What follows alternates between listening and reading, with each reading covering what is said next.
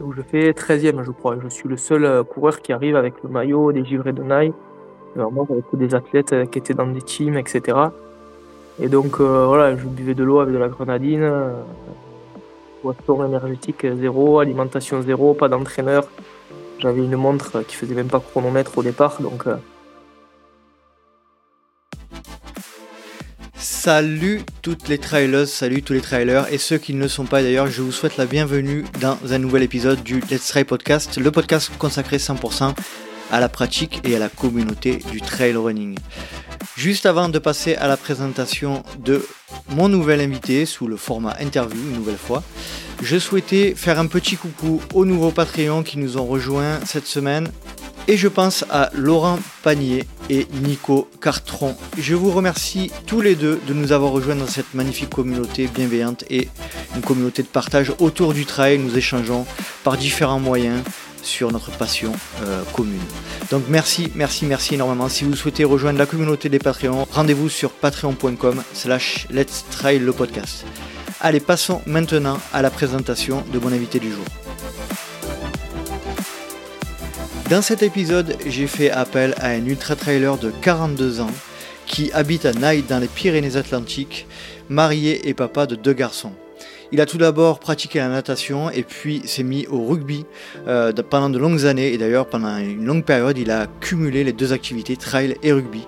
Et euh, il a eu d'énormes performances et notamment en 2018 où pendant euh, quelques centaines de kilomètres, il a été devant et a couru avec François Den sur la Diagonale des Fous, euh, lors de laquelle il termine troisième. Il remporte beaucoup, beaucoup, beaucoup de compétitions sur ces formats-là.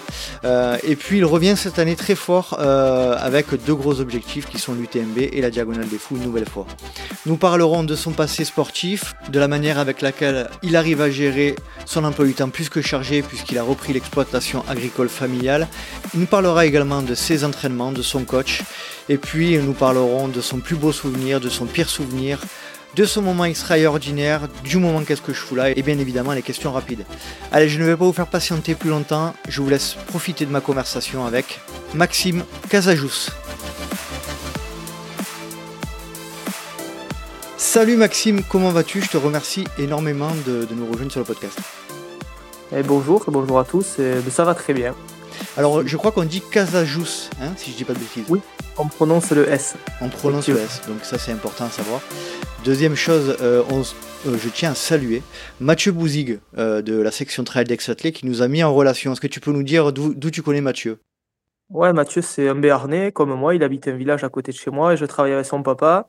Et donc il est expatrié du côté d'Aix où il, il, pratique le trail avec vous et voilà, du coup je connais très bien son père, il m'a demandé si je voulais bien participer et c'est avec grand plaisir que, que j'ai accepté ça. Donc super, merci à Mathieu encore une nouvelle fois pour la mise en relation, c'est très très sympa à lui. Euh, Maxime, est-ce que tu pourrais te présenter en quelques mots pour les auditeurs qui ne te connaissent pas? Oui, donc euh, ben, Maxime Casajous, je suis béarnais, j'habite à Naï, dans les Pyrénées-Atlantiques. J'ai 42 ans, je suis marié et papa de deux garçons de 7 ans et 12 ans, donc je pratique le trail. Euh, au niveau amateur, je ne suis pas professionnel, voilà, je travaille à côté à la communauté des communes du Pays de Naï, je suis responsable du service d'assainissement. Et euh, je travaille aussi sur l'exploitation agricole familiale. Et, donc, sportivement, eh ben, je pratique le trail un peu toutes les distances. Mais ces 4-5 dernières années, c'était plutôt l'ultra-trail, euh, mes distances de prédilection, avec euh, ben, 5 participations à la Diagonale des Fous notamment, et, et des bons résultats sur des courses longue distance. On t'a vu, euh, moi le premier souvenir qui me vient là, c'est ta, ta longue longue échappée avec François Den sur le, je crois que c'est 2018 ou 2019, je me rappelle plus, où tu avais fait une, une, bonne partie de course devant lui même, il me semble. Euh, ouais. Donc on en reparlera plus en, en, en profondeur tout à l'heure, si tu veux bien. Euh, ouais, tu sais que moi dans le podcast, j'aime bien commencer par le, par le début hein, de l'histoire de mes invités. Est-ce que tu pourrais nous raconter, nous, nous dire l'environnement dans lequel tu as grandi, l'environnement familial, et puis parler aussi de ton, de la place du sport dans cet environnement-là? Ouais, ben moi je suis fils d'agriculteur, donc j'ai grandi à Naï. Euh, la place du sport, ben, dans ma famille, il n'y en avait pas trop. Mon père jouait au rugby, pilier. Ma mère faisait pas de sport et quand j'étais gamin, euh, c'était le boulot avant tout. Donc euh, j'ai pas forcément eu des parents qui m'ont poussé à aller vers le sport parce que d'abord ben, ils avaient beaucoup de boulot, ils avaient des vaches laitières. Donc le sport, je m'y suis mis un peu tout seul euh, en allant à côté de la maison. D'abord, j'ai fait de la natation, après du foot, et puis finalement, mon père venait pas me voir au foot parce que lui, c'était un rugbyman. Donc je me suis mis au rugby pour qu'il vienne me voir sur le bord des terrains en cadet. Et du coup, ben, j'ai joué au rugby euh, de cadet jusqu'à l'âge de 29 ans. Voilà, un peu poussé, pas poussé, mais un peu pour, euh, pour faire plaisir à... Mais j'adorais ce sport, hein, mais c'était plus dans la tradition familiale, le rugby, que le foot. Et la course à pied, euh, ben, j'ai toujours aimé euh, courir, faire du vélo. C'est des sports qui m'ont toujours plu depuis tout petit. Alors pourquoi, ça, je ne saurais pas dire, mais je sais que quand on allait au champ avec mon grand-père chercher les vaches, il, il me criait tout le temps dessus parce que je courais tout le temps. Je courais et j'excitais les vaches et ça lui plaisait pas trop. Donc euh, c'est quelque chose voilà, que, que j'ai toujours aimé courir. Et quand je joue au rugby, ben, l'été, je faisais quelques courses locales, des petites courses à la montagne ou comme ça. Et voilà, donc j'ai toujours adoré le, un peu tous les sports. Frères, est-ce que, est-ce que tu, euh, tu as des frères, des sœurs ou fils, fils unique? Non, j'ai un frère ouais, qui a 3 ans de moins que moi, ouais. qui a 39 ans, et voilà, qui a joué au foot aussi, et qui n'est pas mordu de sport comme moi maintenant. Lui, c'est plutôt le, le côté euh, fêtard, c'est un peu l'opposé de moi, c'est un bringer. Mais voilà, on s'entend très bien, on a chacun notre, nos spécialités. Moi, le sport, et lui, la fête. Tu disais juste avant que tu avais commencé par pratiquer le football. Euh, c'est vrai que c'est pas c'est pas le sport le plus euh, enfin alors c'est c'est pas le sport le plus représenté il me semble dans le sud-ouest hein, au contraire de ce qui se fait chez nous dans le sud-est. Euh, tu étais euh, vu un peu, du coup, tu, parlais un petit peu de, cette euh, vision qu'avait ton père de, euh, du, du, football. Il préférait plutôt que ce soit le rugby. Toi, de ton côté, c'était comment, tu, comment tu percevais la chose? Tu étais, tu étais dans un, quel état d'esprit par le fait de pratiquer le foot? Ah, J'adorais le foot. J'aimais bien le foot, mais c'était juste pour voilà, le regard que peut avoir un fils, euh, enfin l'admiration de son père ou comme ça, essayer de chercher. Donc, comme il venait jamais me voir sur le bord des terrains de foot, j'ai essayé le rugby en me disant peut-être qu'il viendra me voir. Et finalement, ça a marché. J'ai joué demi de mêlée au rugby, je m'en suis bien sorti aussi. Et, et, du coup, mon père venait me voir sur les, les terrains de rugby. Donc c'était voilà, mais j'aurais pu jouer au foot comme j'ai pu jouer au rugby. J'aime bien les deux toujours euh, une question que je me pose, moi ce qui est important pour déterminer un petit peu le profil des invités, c'est euh, quelle était ta, vision de la compétition, ta vision du sport? Est-ce que tu étais plus dans une démarche euh, sport plaisir ou, vraiment dans une démarche de, victoire et de, compétition? J'ai toujours été compétiteur, mauvais perdant depuis tout petit. Quand je joue au foot dans la cour avec mes frères et cousins, il fallait que je gagne. J'ai toujours eu ce mental de ouais, de vouloir gagner, quoi. Voilà, clairement, j'étais mauvais perdant. Donc, euh, ça s'est peut-être ressenti par la suite parce que dès que je faisais une compétition, ben, je m'alignais pour essayer de la, de la gagner. Et je n'avais pas de prédisposition euh, pour être doué en course à pied. Je me rappelle qu'au collège, les crosses, j'ai jamais gagné un cross au collège. J'étais toujours un peu loin, parce qu'à l'âge de 10 ans, c'est quelque chose de particulier. J'ai eu une, un accident en vélo, je me suis faucher par une voiture, j'ai eu une double fracture ouverte du, du fémur, j'ai passé trois mois à l'hôpital avec une broche dans le, tibia et le fémur. Après trois mois à la maison, couché, plâtré euh, jusqu'au bassin. Donc euh, à l'âge de 10 ans, euh, après six mois, j'ai appris à marcher avec un déambulateur. Et ça a peut-être été voilà, peut-être un choc par rapport au, sport aussi et, au fait de derrière faire du sport à outrance pour, pour profiter, se dire voilà, j'ai connu ça et, et aujourd'hui le sport c'est important dans ma vie. Donc du coup j'avais 10 ans et derrière, euh, je voilà, j'ai jamais été doué en course à pied parce que je pense que les séquelles de l'accident, je suis resté petit, assez, assez costaud, assez rond, et j'étais pas fort en course à pied, mais je faisais les crosses et je râlais de pas être bon. Et, quand je rentrais chez moi, j'allais m'entraîner tout seul dans mon coin. Et finalement, eh bien, à force d'entraînement, mon premier cross, je l'ai gagné au lycée. Et après, ben, je me suis mis petit à petit à la course à pied, mais j'ai pas l'impression d'avoir eu des prédispositions naturelles à la base. Contrairement à des gamins qui, en sixième, en cinquième, ils survolaient les crosses, ils gagnaient tout et, et on voyait qu'ils étaient faciles. Moi, j'avais pas ces, ces qualités-là.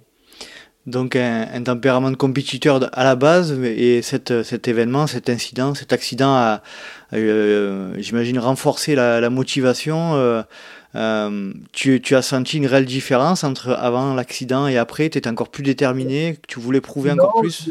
Je sais pas, je l'ai analysé après. Enfin voilà, je l'analyse maintenant encore en me disant, des fois on me dit, mais pourquoi tu cours autant, pourquoi tu fais ça, des courses de 160 bornes, c'est pas humain. c'est que je me dis: «Ouais, il y a peut-être eu quelque chose dans mon ma jeunesse», donc ça, ça peut expliquer le fait que j'ai eu cet accident, heu, et que j'aurais pu être privé de mes jambes de aujourd'hui de et après d'avoir fait du du sport à outrance. Parce que c'est sûr que pratiquer l'ultra trail, c'est pas c'est pas quelque chose de commun, je pense, heu beaucoup Oui. d'entraînement, beaucoup de kilomètres, beaucoup d'heures, heu. Je suis dans je suis dans ce milieu-là, heu, par rapport au podcast depuis quelques années et j'en pratique aussi moi. C'est vrai qu'on on a tendance à plus se rendre compte de de, de la chose en fait, de de ce que c'est de de faire des des longues heures d'entraînement, des les des des courses de plusieurs heures et cetera, mais heu, c'est vrai quand tu en parles un peu autour de toi à des gens qui sont pas dans le milieu, ça ça surprend Oui. toujours un peu. Heu, est-ce que tu penses que je suis désolé si si je reviens encore une fois sur cet accident qui, je pense, a a a été déterminant dans ton parcours, mais est-ce que tu en quel, heu, ça, heu, ta vie aurait été différente en quoi si tu avais pas eu cet accident, de ton point de vue? Oh beh, j'ai pas eu de séquelles derrière donc heu, peut-être, juste sur le côté, mental et et le fait de vouloir, voilà, faire autant de sport derrière, quoi. Autant profiter de de la montagne, de de sa santé et voilà, peut-être que ça aurait été différent en ce sens-là. Hem, je sais pas trop, ouais. Pareil, j'aurais pas fait de course à pied derrière, heu je je sais pas dire. Tu as tu as cru ne plus jamais pouvoir faire de sport? Ah oui, oui, oui, clairement. Quand on tu tu réapprends à marcher avec un déambulateur, heu, tu imagines pas quelques années après, heu voilà, oui, ça a été quand même été un traumatisme. J'avais que 10 ans, donc tu te tu te rends pas trop compte non plus de ce qui s'est passé, mais je pense que dans ton inconscient, ça reste un traumatisme qui peut-être peut expliquer derrière, heu, le fait de s'être remis au sport de cette façon-là et d'en faire beaucoup. Mmh mh. Toi, tu as un point de vue, heu, on en parlera plus précisément un peu plus tard, mais heu, sur cet aspect de faire énormément enfin beaucoup de sport, hein, comme tout, comme, la majorité des ultra trailers. Tu te sens, comment dire, on dirait que tu t'en excuses presque de faire autant de sport, c'est tu co quelle est ton ta vision? par rapport à la vie de famille, à à tout ça, moi, si j'ai pas mon footing quotidien, heu, voilà, c'est aujourd'hui, ça fait partie de ma vie. Mmh mh. Donc après, quand tu fais de la compétition, c'est forcément, c'est à outrance parce que quand tu es compétiteur, tu veux performer sur un ultra, il faut faire des heures d'entraînement et et c'est des sacrifices et voilà, à côté de ça, il y a un boulot, il y a l'exploitation agricole, il y a les enfants, il y a mon épouse. Donc oui, des fois, j'en parle à j'ai une femme hyper conciliante, elle comprend aussi, mais heu, forcément, tu mets entre parenthèses certaines choses de ta vie, quoi. Mmh mh. Quand tu fais du sport, à ce niveau-là. Heu, on on y reviendra un peu plus en détail sur cet aspect-là juste après. J'aimerais revenir sur la période, heu, adolescence, début de l'a l'âge adulte. Tu, tu peux nous nous expliquer un petit peu, comment tu te voyais, dans l'avenir? Vers quoi tu voulais te former peut-être un peu professionnellement? Q quel, heu, Maxime tu voulais devenir après cet accident-là, quelques années plus tard? Heu, moi, je rêvais d'être agriculteur. Mes parents étaient agriculteurs, j'ai fait des études là-dedans et le sport, heu, je me projetais pas. Si on m'avait dit, heu: «Tu tu feras la Diagonale des Fous un jour pour essayer de la gagner», j'aurais jamais jamais pensé.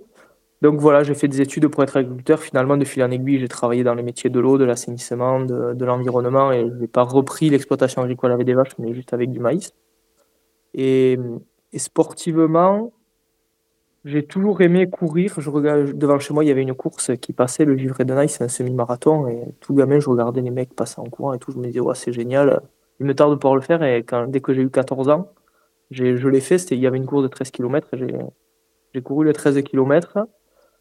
Et en me disant, voilà, c'était pour participer, j'avais pas d'objectif, heu, de gagner ou quoi que ce soit. Et par contre, ouais, après, ouais, comme j'étais mauvais enfin, pas mauvais perdant, mais comme j'aimais gagner, beh, forcément, quand je me suis mis à d'autres courses, je me suis entraîné plus pour, pour essayer de performer, ouais. Tu étais pas mauvais perdant, mais tu étais bon gagnant, quoi. Voilà, c'est ça. 13- 13 kilomètres à 14 ans, c'est pas rien quand même, hein? C'est à Ouais, enfin, tu c'était étais, j'avais heu eu des médailles à la fin parce que j'étais le plus jeune à participer et et voilà, donc ça s'était bien passé. J'avais fait ça, bon, pas super chrono, je pense, mais j'avais pas de notion d'athlétisme, de chrono, de cardio, tout ça à l'époque, heu, j'avais mis mes chaussures, un short, un t-shirt et j'étais parti, heu, faire le 13 kilomètres. Pas de club d'athlétisme? Ah, non, la naille, il y a des givrés de naille, mais bon, à l'époque, euh, voilà, 14 ans, j'y étais pas au club. euh. Euh, Est-ce que tu peux nous raconter du coup ta, ta rencontre avec le, le trail à proprement parler? Je crois que c'est aux alentours de 18 ans, si j'ai bien vu, c'est ça? Ouais, c'est ça. Il y avait pas mal de courses ici, c'était des run and bike. Euh, c'était des villages, souvent pour les fêtes, ils organisaient un petit run and bike là, donc il y en avait un à Ferrières, c'est un petit village de montagne, avec une partie trail, une partie VTT. Et, moi, je jouais, euh, j'étais, j'avais 16 ans, je pense. euh, C'était ma première année de rugby et avec un copain qui joue ouverture, moi je jouais demi de mêlée, lui il avait fait la partie VTT. Et moi j'avais fait la partie trail et j'avais, j'avais bien accroché. Et après, par la suite, il y en a eu d'autres dans des, dans des villages où, sur lesquels j'ai participé. Et après, il y avait euh, le trail de la Corrida à l'Estelle. C'est, à côté de chez moi, c'est les sentiers où je m'entraîne et où, on allait randonner avec mon grand-père quand j'étais, gamin. Donc j'avais fait cette course, mon grand-père était vivant, j'avais fait cinquième. Et l'année d'après, il est décédé. Et j'avais 25 ans et je me suis juré de la gagner pour lui parce qu'il était à bloc derrière moi, il me suivait. Voilà, c'était le papy, euh, fier de son petit-fils. Donc pendant, dès que la saison de rugby a été finie, je me suis entraîné tout l'été comme un malade. La course était le 15 septembre, donc j'ai même repoussé euh, le début de ma saison de rugby pour m'aligner sur cette course. Et donc j'arrive là, euh, pas, enfin voilà, personne ne me connaissait. Il y avait Gilles Bessayre et Christophe Basson, qui étaient quand même à l'époque deux coureurs. Euh, il avait gagné trois fois les Templiers. Christophe Basson, ancien cycliste pro, euh, qui était chez Salomon et tout. Et moi, avec, voilà, j'étais Maxime Casajous qui jouait au rugby et qui venait faire sa son petit trail. Et je m'étais entraîné vraiment comme, euh, comme un fou tout l'été, avec euh, dans la tête de gagner juste pour, euh, pour mon grand-père. Quoi. Et finalement, j'ai gagné la course. Et donc, ça a été Ah oui. peut-être un peu le déclic parce que derrière, pour gagner le trophée, c'était un bout de bois avec une cloche de hache suspendue dessus. Il fallait gagner trois ans d'affilée. Donc, du coup, ben, l'année d'après, pareil, j'ai joué au rugby, j'ai fini la saison, je me suis entraîné tout l'été pour cette course. J'ai remporté la deuxième fois et la troisième année, ben, rebelote. Et voilà. Et du coup, je me suis, arrivé à, à 27 ans à gagner trois fois cette course et tout le monde, dès que je me pointais sur une course, il disait putain, le gars, il joue rugby toute l'année, bien sûr, des trails, il gagne. Et voilà, ça a épaté, enfin, ça surprenait du monde, quoi. Et finalement, eh ben, à 29 ans, quand euh, mon fils est né, euh, est né, je me suis, ben, j'ai fait ma maison, j'ai arrêté le rugby pendant une année. Et l'année d'après, plutôt que de reprendre le rugby, je me suis dit, bon, ben, je vais faire que du trail, comme ça, ça prendra, ça sera moins contraignant que le rugby, que trois entraînements par semaine et tout. Et, et bon, ben, ça n'a pas été moins contraignant parce que la première année, je l'ai fait un peu en dilettante, mais j'ai eu très vite des bons résultats et, et j'ai mis le pied à l'étrier de m'entraîner euh, quatre fois, puis cinq fois par semaine, euh, rencontrer un entraîneur et voilà, et c'était parti, quoi. Mais je n'avais que 30, enfin, j'avais 30 ans. Voilà, j'ai pas fait ça, Mhm. je m'y suis sur le tard. Tu nous as parlé euh, à plusieurs reprises de, ton grand-père. Euh, on a l'impression qu'il avait vraiment une, place très très importante dans ta vie. Est-ce que tu peux nous, le décrire un petit peu? Est-ce qu'il était sportif? Et surtout qu'est-ce qu'il t'apportait au, au quotidien? Ouais, sportif, il aimait le foot. Et, euh, mais non, c'était un montagnard, c'était un chasseur. Euh, voilà, il a, il adorait la montagne. Donc moi, tout petit, il m'a amené faire des randonnées. C'est pas mon grand-père de la fer- de la ferme, c'est l'autre grand-père, mon grand-père maternel. Mais il m'a, il adorait la montagne, donc il m'a amené faire des randonnées en montagne le samedi. euh, donc il m'a apporté ce côté-là de peut-être aimer la montagne, la nature, euh, et le sport. Et, et voilà quoi. Et puis c'était un peu celui qui me portait au Panthéon. Voilà, il y a toujours une affinité avec peut-être un grand-père plus Mm. que l'autre. Et c'est vrai qu'il était toujours derrière moi, à me faire plaisir, à, à faire, à faire ce que je voulais. J'aimais bien la montagne, donc on partageait ça ensemble. Euh, pour en venir à la période où tu euh, jonglais entre ton- ta pratique du rugby et, et la pratique du trail, du coup, euh, je, je serais curieux de savoir un peu comment tu comment tu t'organisais, comment tu t'entraînais. J'imagine que, alors je, je dis ça peut-être au hasard, tu n'étais pas suivi par un coach. J'imagine que j'ai l'impression que tu t'entraînais tout seul. Et comment tu comment tu arrivais à organiser tes entraînements? Euh, J'achetais les magazines de trail, je regardais les programmes d'entraînement en fonction des distances. J'essayais de respecter ça un peu, mais dès qu'arrivait le mois d'avril ou mai, euh, c'est vrai que j'arrivais sur le stade de rugby une heure avant tout le monde. J'allais faire une heure de je courais une heure de temps autour du stade et après je faisais mon entraînement avec tout le monde. Euh, parce que à partir du mois de mai-juin, il y avait des petits trails et des courses à la montagne qui arrivaient dans le coin. Comme le rugby était fini, je voulais être en forme. Et ça m'est même arrivé de faire le givré de Naï, donc la course qui passe devant chez moi, le 13 km le matin, et de jouer un match de rugby l'après-midi. ou de préparer la Pyrénées à triathlon. C'est un triathlon des neiges avec vélo, course à pied, euh, ma saison d'hiver. Et en même temps que je joue au rugby, j'allais m'entraîner le samedi et je joue au rugby le dimanche. Et voilà, je, je voulais pas laisser le rugby parce que voilà, quand on a 25 ans, c'est les potes, c'est la fête, j'adorais ça. Et, et je me voyais pas que faire un sport individuel parce que j'étais assez seul là-dedans. Quoi. C'était vraiment le trail il y a, il y a 15 ans, euh, c'était pas comme aujourd'hui. quoi. T'étais un extraterrestre? Non, ouais, après pour me couper un rugbyman, euh, il comprenait pas. quoi. Quand on faisait des échauffements, c'est moi qui faisais l'échauffement, il me disait bon stop, on va être mort pour le match. Et eux, ils comprenaient pas ce. Non, voilà. Disons que ouais, sur les terrains de rugby, j'avais j'avais pas de difficulté à faire le second rideau et à, à coller au ballon.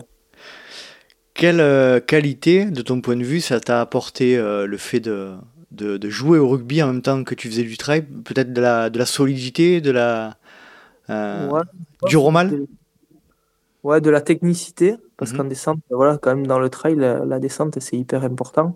Et on voit des, des athlètes qui viennent de, de l'athlétisme ou du vélo, et, et c'est vrai qu'ils ont du mal à, en termes de proprioception, à s'adapter aux descentes et tout.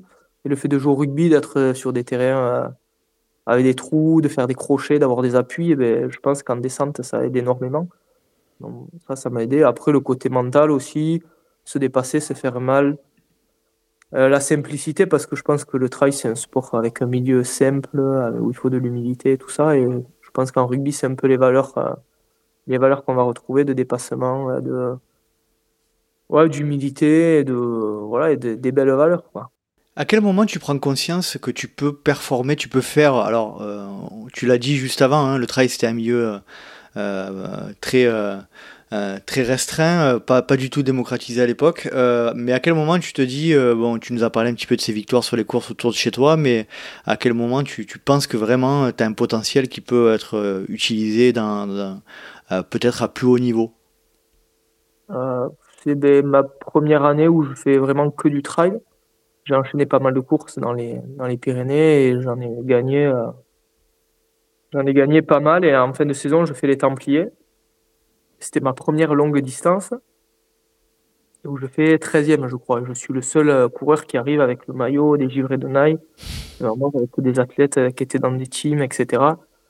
Et donc, voilà, je buvais de l'eau avec de la grenadine, boisson énergétique zéro, alimentation zéro, pas d'entraîneur. J'avais une montre qui faisait même pas chronomètre au départ. Donc, euh, et, suite à cette course, j'ai rencontré ben, mon entraîneur, qui est devenu un ami, au mariage d'un copain qui, voilà, qui m'a questionné, qui m'a dit ouais, J'ai suivi ta saison, tes courses, parce qu'il était des Pyrénées aussi. Et il me dit Eh, Comment tu t'entraînes C'est quoi ta VMA C'est quoi ta FC Max? Et moi, je regarde avec les gros yeux en lui disant euh, J'en sais rien, moi, j'ai aucune idée. Regarde, j'ai à peine un chrono. euh. Et alors, lui, il est tombé des nues, quoi. Il me dit Mais tu sais, moi, je... voilà, il était entraîneur dans le, dans le domaine de l'aviron. Il avait entraîné le club de l'armée à Toulouse, donc il était vraiment entraîneur professionnel. Et il me dit, mais c'est pas croyable que tu arrives à avoir ces résultats sans, sans avoir de notion d'entraînement. Alors je lui explique que je bouquinais, euh, je regardais les programmes et je faisais ça.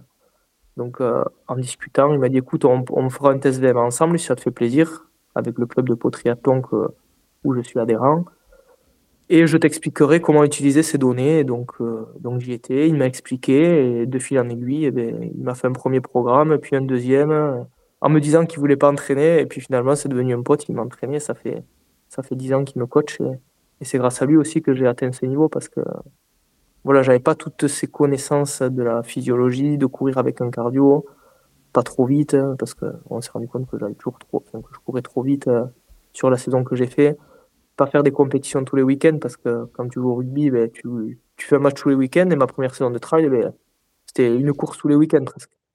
Comme euh, voilà, j'avais gardé le rythme du rugby, du coup, lui m'a permis de, voilà, de savoir planifier mes objectifs, de pas en faire trop pour arriver en forme et, et de bien m'entraîner. Est-ce que tu peux nous donner le nom de cet entraîneur qu'on qu'on le salue? Nicolas Boyer. Nicolas Boyer. Bon, c'est toujours ton entraîneur aujourd'hui, hein? Fidèle, mon fidèle, en, fidèle en, en- en coach alors.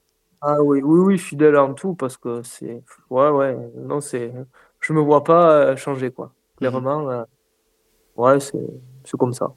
Très bien. Bon, c'est euh, donc c'est en gros c'est un peu les Templiers qui a été le déclencheur de, de tout ça quoi.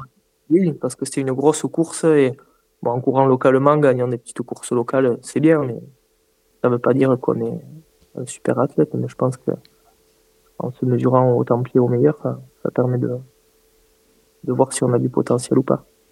Je vais te poser une question un peu vache, ça commence, c'est la, série des questions un peu vaches. Euh, est-ce que tu avais une seule qualité à retenir te concernant qui te permet de performer par rapport aux autres, ça serait laquelle? Le mental. Ouais, sans hésitation. Ah oui, sans hésitation, ouais. Ah oui, c'est sûr, euh, je sais que c'est voilà, c'est ce qui fait ma force. A contrario, un, défaut qui te qui t'empêche de performer autant que tu le souhaiterais. Un défaut. Mon mental aussi. Ça, c'est intéressant. ma gestion de course, parce que j'ai, voilà, mentalement, euh, il faut aussi savoir se maîtriser, maîtriser ses émotions en course, maîtriser ça, voilà. Et je suis très mauvais parce que je suis capable de tout donner du début à la fin. Donc euh, voilà, ça m'est arrivé, mais souvent de faire des ultras comme la diagonale où on parlait de Daen, courir sans borne avec Daen alors que c'était pas raisonnable quoi. Mais du coup, moi, je, pour moi, c'est kiffant et, et, ça reste des super souvenirs. Mais euh, mon entraîneur, si, voilà, s'il m'entend, il est fou parce qu'il m'a dit euh, la diagonale, j'aurais dû la gagner déjà si j'avais été prudent. Une année, je suis parti avec Jim Wamsley j'ai couru 80 bornes, dont 60 euh, devant lui. Et, cette année-là, j'abandonne, lui aussi abandonne. Et c'était peut-être l'année où j'étais le plus en forme. Mais si j'avais été prudent et si j'avais su gérer ma course, j'aurais peut-être gagné. Voilà, bon, c'est comme ça. C'est, ça fait à la fois ma force et à la fois ma faiblesse parce que, parce que je n'arrive pas à gérer mes émotions en course et je veux tout donner, le meilleur euh, du début à la fin, alors qu'en ultra, c'est pas la bonne solution. Ça vient alors peut-être essayer de creuser un petit peu cet aspect-là. Ça te, as essayé d'un petit peu analyser aussi avec ton entraîneur euh, pourquoi euh, quand tu, tu, sais pertinemment que suivre Jim Wamsley euh, sur la Jag c'est, c'est peut-être pas judicieux, tu, tu, le fais quand même? Ouais, je sais pas. Je sais pas si c'est un manque de confiance, un besoin d'être devant pour se rassurer, pour se dire voilà, je serai pas la bourre, je vais essayer de. Ah oui, là tu seras pas la bourre avec Jim ah, Wamsley devant. Ouais, je sais pas. Alors que à côté, enfin, ouais, j'ai eu fait, voilà, cette année, j'ai fait les citadelles, je suis arrivé, c'était la première longue distance de la saison, je n'étais pas du tout en confiance. Même euh, mon entraîneur m'avait foutu les pétoches, il m'avait dit, t'as pas fait de rythme depuis deux ans, ça va être dur. J'ai fait 40 bornes derrière euh, la tête en me baladant, et les 30 dernières bornes, j'ai couru les doigts dans le nez, j'ai battu mon record de 20 minutes, j'ai fait le meilleur chrono de, voilà, de l'histoire, enfin, je crois, sur les citadelles, j'ai le meilleur temps, en faisant une course de gestion. Hein, et à côté de ça, euh, voilà, malgré tout, euh, là, à l'UTPMA, je me suis dit pareil, sauf que j'ai tenu 15 km avec les premiers, ou de 15 bornes, je suis parti. Quoi. Mhm. Alors que j'aurais peut-être. Euh, j'avais pas besoin de partir si tôt, j'avais qu'à gérer mon effort pour finir bien. alors, est-ce que c'est un manque de confiance Est-ce que c'est un besoin de se mettre dans son rythme pour, pour être plus à l'aise Je ne sais pas. C'est pas l'analyse. Tu pratiques euh, des séances de qualité, euh, des séances de VMA, des séances un peu intensives ou tu es beaucoup plus sur un mode euh, courir, faire du volume à, intensité de course? Ouais, non, je fais de la qualité justement parce que parce que je suis pas pro, que j'ai pas 20 heures pour m'entraîner dans la semaine, donc forcément il faut il faut combler le le manque de, de volume par rapport à d'autres athlètes qui font de l'ultra par de la qualité. Donc je fais de la qualité la semaine et le volume plutôt le week-end sur la fatigue de la semaine. Mhm. Donc la qualité, ça me permet de, de me fatiguer euh, et, et, de faire le volume fatigué qui, voilà, qui, euh, si j'avais 25 heures ou 20 heures toutes les semaines pour m'entraîner, ben, je ferais peut-être que du volume, ça serait moins traumatisant, plus facile, du vélo, etc. Mais, mais aujourd'hui, euh, voilà, si j'arrive à me sortir 12 ou 15 heures par semaine, c'est très bien. Donc il faut que je fasse de la qualité pour, pour combler le manque de volume. Alors ça explique aussi peut-être le fait que du coup j'arrive à partir vite, je suis à l'aise, je sais pas. Bon voilà, mais en tout cas je mhm. fais de la qualité. Est-ce que tu croises euh, vélo, euh, d'autres activités euh, autres que la course à pied? Oui, vélo, route et VTT en complément pour faire du volume ou de la récup. Mhm. oui, j'en fais. Tu penses que c'est fondamental dans, dans l'ultra de manière générale? Préserver ses articulations. Euh, pour, euh, non, je pense que c'est important. On ne peut pas faire que courir. Hein. Je, et puis en vieillissant, je le sens de plus en plus que j'apprécie de faire du vélo et, et, que ça apporte aussi de la force, de la puissance. Hein. Mais c'est toujours un problème de temps. Si j'avais plus de temps, j'en ferais plus, c'est certain. Est-ce que tu peux nous donner euh, ton euh, plus beau souvenir de trail jusqu'à l'heure actuelle? S'il y en avait un seul à sortir Un seul, ouais, c'est peut-être la Diagonale des Fous, où j'ai fait troisième. C'était mon premier podium, donc partagé avec Benoît Girondel et François Daen, après avoir, voilà, après avoir passé la tête de course avec lui. Ou alors ma victoire à la corrida, voilà, c'est ma course de cœur. pour mon grand-père aussi, c'était un grand moment. Donc voilà, c'est totalement différent. Hein. Une c'est la diagonale des fous, l'autre c'est la petite course de village.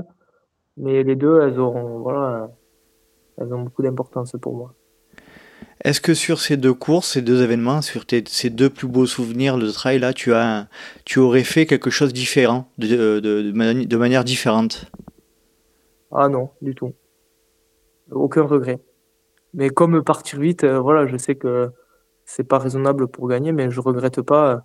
Je me dis j'aurais aussi pu faire cinq fois la diagonale des fous et partir à 30e et, et remonter que jusqu'à la cinquième place et jamais la gagner aussi et j'aurais pas profité d'être en tête de la course quoi.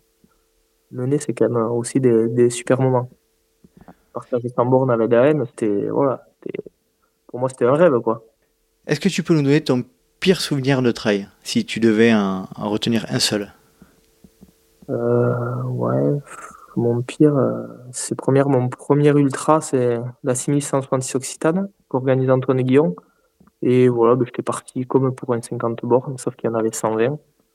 Et vu que je voulais pas abandonner, j'ai fini, euh, j'ai fini, mais mort, déshydraté, fatigué, avec une tendinite au genou. Et donc ça, c'était, mon premier ultra, mais c'est peut-être mon pire souvenir aussi parce que zéro gestion. Alors que voilà, je savais que c'était un ultra et qu'il fallait être prudent, mais c'est peut-être mon pire souvenir. Qu'est-ce que tu as, qu'est-ce que tu as retiré de cette expérience-là, principalement? Euh, Qu'il fallait gérer, mais j'en ai pas trop retiré euh, grand-chose en fait au niveau gestion. Euh, je vais te poser la question, c'est un moment que j'appelle le moment extraordinaire. Alors c'est un jeu de mots qui vaut ce qu'il vaut, mais c'est un moment unique lié au trail, pas forcément le plus beau, mais le plus atypique. ouais, c'est... J'ai eu la chance de faire le Beachcomber Trail à l'île Maurice. Et donc, c'était un 100 km et on passe dans des chassés privés. Donc, c'est une course qui est ouverte que le jour de. Un tracé qui est ouvert que le jour de la course. Et là, en pleine nuit, je me suis retrouvé en tête. Et donc, dans les chassés privés, il y a des cerfs, il y a des sangliers, il y a, il y a du gibier à foison. Et c'est assez impressionnant de courir avec la frontale et d'arriver dans des bosquets, de, de lever des, des dizaines et des dizaines de cerfs et passer à côté d'eux en courant et s'échapper. Donc, c'est c'était un, super moment de trail. Euh, est-ce que tu peux nous parler de ton moment le, que j'appelle le moment Qu'est-ce que je fous là? Moi, je te fais pas la traduction, hein, euh, tu, tu, comprends bien ce que ça veut dire. Il y a un moment où tu dis Qu'est-ce que je fous là C'est quand? Ah, C'est un ultra, mais ça arrive euh, presque sur chaque ultra. Quoi. Il y a toujours des hauts, des bas, mais il y a des moments où on est vraiment dans le dur. Et on se dit Putain, mais qu'est-ce que je fais là? Pourquoi se faire autant mal? C'est le dernier où voilà, c'est pas raisonnable et finalement on y revient. Donc ça, ça arrive vraiment sur le long. Ou sur des entraînements aussi, un peu difficile. Euh, sur la fatigue des fins de semaine où on se dit, je serais bien au lit ou je serais bien avec ma femme et les enfants. Et dans ces moments-là, quelle, euh, motivation tu, trouves? Tu trouves une motivation plutôt liée à, l'objectif que tu t'es fixé ou à peut-être pas abandonner l'entraînement l'entraînement, c'est la motivation, elle est dans l'objectif fixé. En course, la motivation, moi, elle est dans la famille parce que chaque course que je fais, je les partage à mes enfants et ma femme. Donc, euh, la motivation, elle est de les revoir au ravitaillement suivant, de pouvoir franchir une arrivée avec eux. Et, aujourd'hui, c'est plus euh, pour, voilà, pour que mes enfants, ils me... un peu qu'ils voilà, qu'on partage ça ensemble et leur inculquer des valeurs euh, de dépassement de soi. Quoi. Je crois que c'est en 2018 sur ta, sur ta diag qu'on voit, euh, je crois que c'est dans un des reportages sur François Den, il me semble bien qu'on te voit euh, sur un ravito. Euh, tu me dis si je ne dis pas de bêtises. L'intérieur sport peut-être. Voilà, sur l'intérieur sport avec François Den, où on voit ton, ton ravitaillement en haut de Maïdo, me semble-t-il, où on te voit avec ta femme qui te qui s'occupe de toi, tes enfants à côté. C'est un moment particulièrement, euh, je trouve, touchant parce que tu sembles être dans plus ou moins dans le mal euh, et elle est et on voit qu'elle est vraiment patiente, qu'elle t'écoute, et tes enfants te regardent un peu un peu attentiste et, toi, tu as toujours un petit mot à leur à leur dire. ouais, est-ce que tu tu peux nous donner un petit peu ces retours là par rapport à ces situations? Ah ouais, c'est toujours des moments forts, émouvants et en plus, le fait que là, cette année-là, ça a été capté par les caméras et que j'en ai un souvenir, heu, à vie, c'est c'est très beau. Heu, moi, parce que les petits, voilà, ils avaient 5 ans et et 9 ans et ils se rendent compte que je souffre, que je suis dans le dur, donc ils me font un câlin, heu, ma femme, me ravitaille, donc ouais, c'est des des moments forts, heu et ça remotive, quoi. Moi, ça me à chaque fois, ça me requinque. On sort du maï enfin, de ma fat, crevé et de retrouver la famille, qui me fait le ravito et on passe un petit moment ensemble, je repars regonflé, remotivé, quoi. Qu'est-ce que ça vous apporte, heu, en tant que, en tant que couple et en tant que parents, ces moments-là de de partage dans les ultras? Est-ce que tu penses que c'est, heu, ça apporte des choses en en plus? Oui, oui, ça heu, oui, bien sûr, nous, notre famille, elle est moi, je pense que ça ça soude la la famille. Moi, j'essaie de partager ça. Voilà, c'est quand même un sport où, comme on fait beaucoup d'heures d'entraînement, il y a une forme d'égoïsme, hein, parce qu'on passe beaucoup d'heures pour soi, pour se préparer et cetera. Et hem, j'essaie de le rendre à ma famille en en les amenant à chaque fois avec moi. Et les destinations, voilà, souvent les courses, ça a été dans les îles, heu, ça a été la Réunion, ça a été Maurice, ça a été la Corse, ça a été les Canaries, Madère, parce qu'à chaque fois, beh, c'est c'est couplé avec des vacances et moi, c'est la la compétition et la récompense pour la famille, c'est de pouvoir passer quelques jours après, heu, profiter de la mer, heu et profiter de quelques jours de vacances ensemble. Donc oui, ça nous apporte aussi, heu, de passer des super moments pendant la course et et après la course aussi. Si je dis à mon épouse: «On va courir dans les Alpes tous tous les 6 mois», bon, heu, clairement, «Oh mais tu vas tout» voilà, bon, c'est elle préfère à la plage et moi aussi pour passer des belles vacances, heu, au soleil, c'est voilà, je je fais aussi en fonction de la famille. Est-ce que tu penses que vous vous connaissez mieux que alors c'est un peu un peu réducteur de dire ça, mais mieux qu'un couple normal dans ces dans ces situations-là, vous on montre je pense qu'on montre vraiment son vrai visage, quoi? Oui, oui, c'est sûr, c'est certain que là, quand je suis à bout de force et en haut du McDo, qu'elle a oublié les bonnes chaussures et que je lui dis: «Heu, fais chier, tu t'es planté de chaussures», voilà. Non, non, je pense pas qu'on se connaisse plus, mais il y a quand même, ouais, il y a quand même énormément de choses partagées, quoi. J'aimerais revenir sur alors je suis désolé peut-être de de pas pas faire un blocage, mais de parler de ce moment-là qui, heu, qui est, heu, toi tu l'as tu l'as tu l'as dit toi-même, hein, qui t'a qui t'a marqué aussi ce moment partagé avec François Den. Heu, moi je suis un peu curieux de savoir ce que vous vous êtes dit. Est-ce que ce que est-ce que vous avez changé? Est-ce que François, quelle attitude avait François? Est-ce que vous étiez en mode détente ou, voilà, de donner un petit peu tes impressions? Ouais, lui, il a été top, quoi. Il est super sympa, simple, comme, heu, je pense, heu, 99 des des athlètes dans le milieu du trail. Il est ouais, on a couru ensemble. Lui, en fait, cette année-là, il avait dit qu'il voulait pas faire la course seul en tête, qu'il voulait plus partager et cetera. Donc je pense que ça l'arrangeait de pas se retrouver tout seul en tête parce que le l'Espagnol là qui était avec lui avait abandonné là de chez Salomon, je me rappelle plus son nom. Donc on a couru en s'entraidant, on s'est relayés, on a discuté de tout, de rien, du boulot, de son exploitation agricole dans le dans les vignobles. Moi aussi, le fait que je sois du milieu agricole, donc on ouais, on a parlé de plein de choses. On s'est sur, heu, les ravitaillements. Et beh, si j'arrive avant lui, je l'attendais un peu, si lui il était avant moi, il attendait que je finisse de me ravitailler. Et vraiment on a voilà, dans l'ultra, il y a pas la compétition, c'est pas un sprint, donc il y a plus de l'entraide et on a essayé d'aller le plus loin possible ensemble et quand j'ai lâché, heu, il m'a encouragé, il m'a dit: «Allez, vas-y, serre les dents, reste avec moi» et puis quand je suis arrivé, beh, heu, il était super content que je sois troisiè que je sois derrière lui et Benoît Girondel et il m'a dit: «Bah, j'espérais qu'une chose, c'est que tu craques pas et que tu finisses sur le podium avec nous». Donc voilà, c'est super sympa de sa part, ouais. C'est un bon gars. On entend, heu, pas mal de bruit un petit peu là, notamment sur la dernière édition où où on voit pas mal de d'ultras finir à à égalité avec les les 2 les 2 premiers qui finissent la main dans la main. Je pense que, heu, notamment sur le sur la diagonale, c'est plus vrai qu'ailleurs. Heu, quelle est ta position toi par rapport au fait qu'à un moment donné on se dit même en tant qu'athlète élite, on se dit: «Beh, là on finit ensemble, on on est dans la difficulté ensemble et on va jusqu'au bout ensemble sans forcément prendre le dessus l'un sur l'autre». Qu'est-ce que tu en penses toi? Ouais, ça me choque pas. Moi, je ferais pareil, heu, parce que ça va pas changer foncièrement le cours de la vie d'un athlète de de finir seul ou ex aequo ou voilà, on n'aura pas plus de enfin, personnellement, je gagne pas ma vie grâce au trail, je fais ça pour, heu, vivre des moments forts et je pense que c'est plus fort de de partager une course, une victoire avec un gars avec qui on a couru 100 km que d'aller se taper un sprint et, ou essayer de le faire répéter dans la dernière montée ou dans la dernière descente. Quoi. Mhm.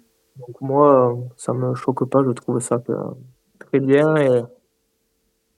Et, voilà, après c'est sûr c'est bien qu'il n'y ait qu'un vainqueur, mais je peux comprendre d'arriver même dans la mer et d'être dans le dur, de s'encourager. Il y a un moment, il y a des hauts, il y a des bas pour tous.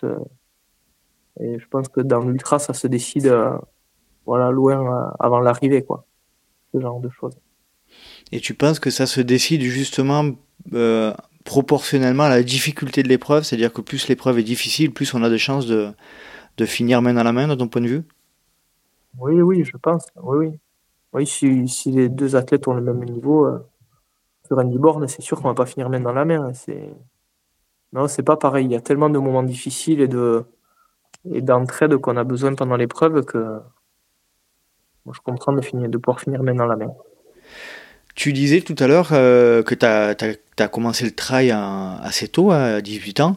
Euh, donc ça fait quelques années euh, que tu, que tu, tu es dans ce milieu-là. Est-ce que tu, tu, as vu une évolution des mentalités de manière générale? Est-ce que tu peux nous en dire un peu nous, parler de ça? Pas forcément une évolution du trail, oui, parce que à l'époque, quand j'avais 18 ans, il y avait 10 courses dans les Pyrénées en l'espace de 3 mois, il fallait les choisir. Et aujourd'hui, il y a 3 courses tous les week-ends. Donc c'est plutôt l'explosion du nombre de courses qu'il y a eu. Et les mentalités, ouais, peut-être l'évolution des équipements et tout ça, du business qu'il y a autour. Euh, c'est sûr que moi, à mon époque, j'achetais une paire de, chaussures à,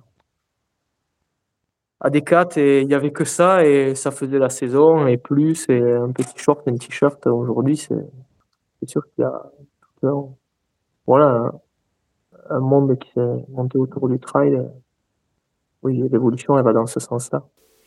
Comment tu te positionnes, toi, en tant qu'athlète sponsorisé euh, Tu te sens euh, euh, comment par, par rapport à cet aspect-là? Tu, tu, te sens à l'aise ou tu te dis j'ai de la chance tu, tu, te sens un peu. Oui, oui, j'ai de la chance parce que j'ai eu des partenaires équipementiers qui m'ont toujours. Voilà, qui m'ont aidé pour m'équiper, etc. Après, je ouais, peut-être par rapport à d'autres sports, c'est sûr, quand on voit les sacrifices que c'est et, les gains qu'on a, on fait pas ça pour le, pour le côté financier, quoi.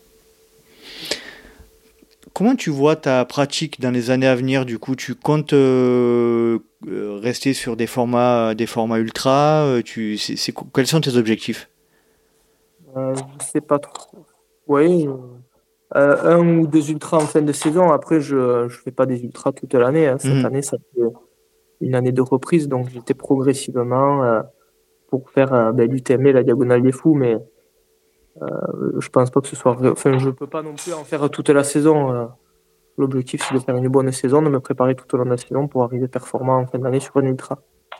Donc, oui, en faire un par an, pourquoi pas. Après, ça dépendra de voilà, de ma famille, de, de l'envie. Pour l'instant, j'ai encore envie de, de l'équilibre familial aussi. Aujourd'hui, je vis sur l'exploitation agricole, comme je vous ai dit, avec mes parents qui, qui vivent à côté de chez nous, qui sont dispo pour garder les enfants.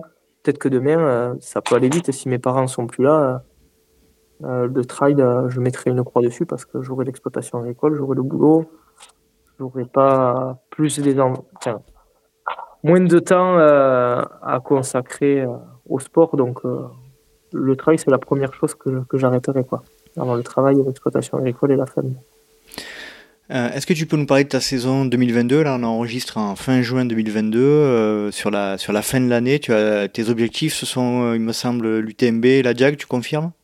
Oui, exactement. Donc, c'était une saison de reprise. Donc, le début s'est fait sur des formats courts. Donc, d'abord un 20 km en février, un 42 km marathon de montagne au Pays Basque en mars. En avril, les citadelles 70. En mai, le 60 km du trail du Takam. Et là, le 105 km du TPMA il y a 15 jours. Donc, comme ça, ça m'a permis de monter en distance progressivement. Et l'UTMB fin août et la Diagonale des Fous en octobre. Ça sent, le, ça sent la saison construite euh, au cordeau, ça. Hein. On sent qu'il y, y, a de la réflexion derrière. Ouais, c'était facile d'avoir de la réflexion parce que n'ayant pas fait de compétition pendant deux ans, il fallait forcément y aller progressivement. Et je ne pensais pas pouvoir faire. J'ai jamais fait deux ultras dans la même saison. D'habitude, je faisais vraiment que la diagonale des fois en fin d'année. Et là, en fait, j'avais encore les points pour, euh, pour avoir un dossard préférentiel à l'UTMB. Donc, euh, je me suis dit qu'il fallait que j'en profite cette année. Je l'ai jamais fait l'UTMB, ça sera une première. Donc, c'est davantage pour découvrir l'UTMB et essayer d'être performant à la Réunion. Super. Euh, quelle approche, on va revenir un petit peu à la Jack de cette année. Euh, du coup, voilà, comme tu disais, euh, tu vas cumuler, tu vas, tu vas enchaîner deux, deux gros objectifs. quelle, quelle approche tu as au niveau, on va, on va utiliser le terme stratégie, mais comment tu te positionnes sur la priorité des objectifs là? Plutôt UTMB, plutôt Jag Comment ça va, ça va être compliqué là Ouais, ça sera la diagonale. L'UTMB, je connais pas, j'y ai jamais été, je connais pas le parcours c'est quelque chose qui est. Enfin, on me dit que c'est roulant plus que la Réunion. Moi, les terrains de la Réunion me conviennent parfaitement parce que c'est technique, il y a du gros dénivelé. Il faut pas prendre les bâtons. Moi, voilà, je suis pas, je fais pas de ski, je sais pas trop les bâtons. Donc, euh, la Réunion, ça me convient bien, on va dire, à mon profil. Je sais qu'à l'UTMB, je serai moins performant parce que les bâtons, je sais pas trop m'en servir, il les faut. Qu'il y a des grandes pistes où ça va courir très vite et moi, je suis pas forcément quelqu'un de super rapide il y aura moins de, difficultés techniques. Donc, ça... donc voilà, l'UTMB, c'est vraiment euh, pour, euh, pour découvrir et faire une belle course, aller à Chamonix, et pareil en famille, parce qu'ils ne connaissent pas Cham, et moi, j'ai été qu'une fois. Et participer à cette fête, quoi, parce qu'il faut, je pense qu'il faut faire, au moins l'avoir fait une fois dans sa vie quand on aime le trail. Euh, est-ce que tu as un rêve de trail, alors que ce soit une course que tu n'as jamais fait, que tu aurais aimé, euh, hormis l'UTMB, hein, une course que tu n'as jamais fait, ou un off, ou euh, un défi, quelque chose de ce genre lié au trail euh, Non. Non, non. Je pas. J'ai plein d'idées, mais pas de rêve particulier. Quoi. je me dis que mes rêves, je les ai déjà, je les ai déjà atteints. Et tu les as déjà atteints. Bon, c'est parfait. Ouais, ouais, ouais. Super. Euh, on arrive tranquillement à la fin de, notre entretien, donc je te remercie Maxime. Est-ce que tu veux aborder un dernier sujet ou faire passer un message? Peut-être euh, remercier tous les gens qui me suivent parce que j'ai quand même euh, voilà, beaucoup de, personnes autour de moi qui m'aident, qui m'encouragent, ma famille, mon entraîneur, les amis qui sont avec moi sur le bord des sentiers pour venir s'entraîner quand j'en ai besoin. Voilà, c'est le côté performance aujourd'hui, c'est un tout quoi. C'est pas que que l'entraînement, c'est pas que le coach, c'est pas que la famille, c'est un tout. Et aujourd'hui, j'ai la chance d'avoir un, cadre de vie privilégié dans une belle région où je peux m'entraîner sereinement avec euh, une vie équilibrée, épanouie euh, sur tous les côtés, à la fois personnel, professionnel. Et, je pense que voilà, bah, du coup, je remercie toutes ces personnes-là parce que c'est aussi grâce à elles que, que je performe et que j'arrive à, à remettre le pied à l'étrier, notamment cette saison. Bon, bah super. Bah, message passé. Euh, on, salue donc toutes les personnes qui, te suivent et, qui te soutiennent. Allez, on passe à la dernière partie euh, des questions rapides euh, et des réponses sans argument. Est-ce que tu es prêt? Oui. Ton plat favori après la course? Une entrecôte, sauce roquefort. Oh. À point, bien cuit, bleu? À point. À point. Boisson favorite après la course? De l'eau. De l'eau. Tu es plutôt gel, bar, les deux ou aucun des deux euh, Bar. Fait maison ou industriel Non, industriel. Tu es plutôt grosse rafale de vent ou grosse averse de pluie euh, Grosse rafale de vent. Tu préfères les racines ou le verglas? Je crois avoir la, la réponse déjà. Les racines. tu préfères courir de nuit ou de jour?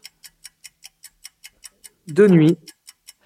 Quand tu cours, tu es plutôt podcast, musique ou rien du tout Rien du tout. Rien du tout. Bon, super. Maxime, je te remercie énormément pour le partage euh, pendant cet épisode, c'était chouette.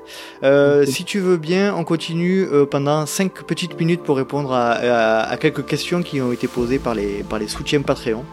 Et je te remercie énormément pour le temps que tu nous as accordé. Merci à vous. Merci Maxime, salut.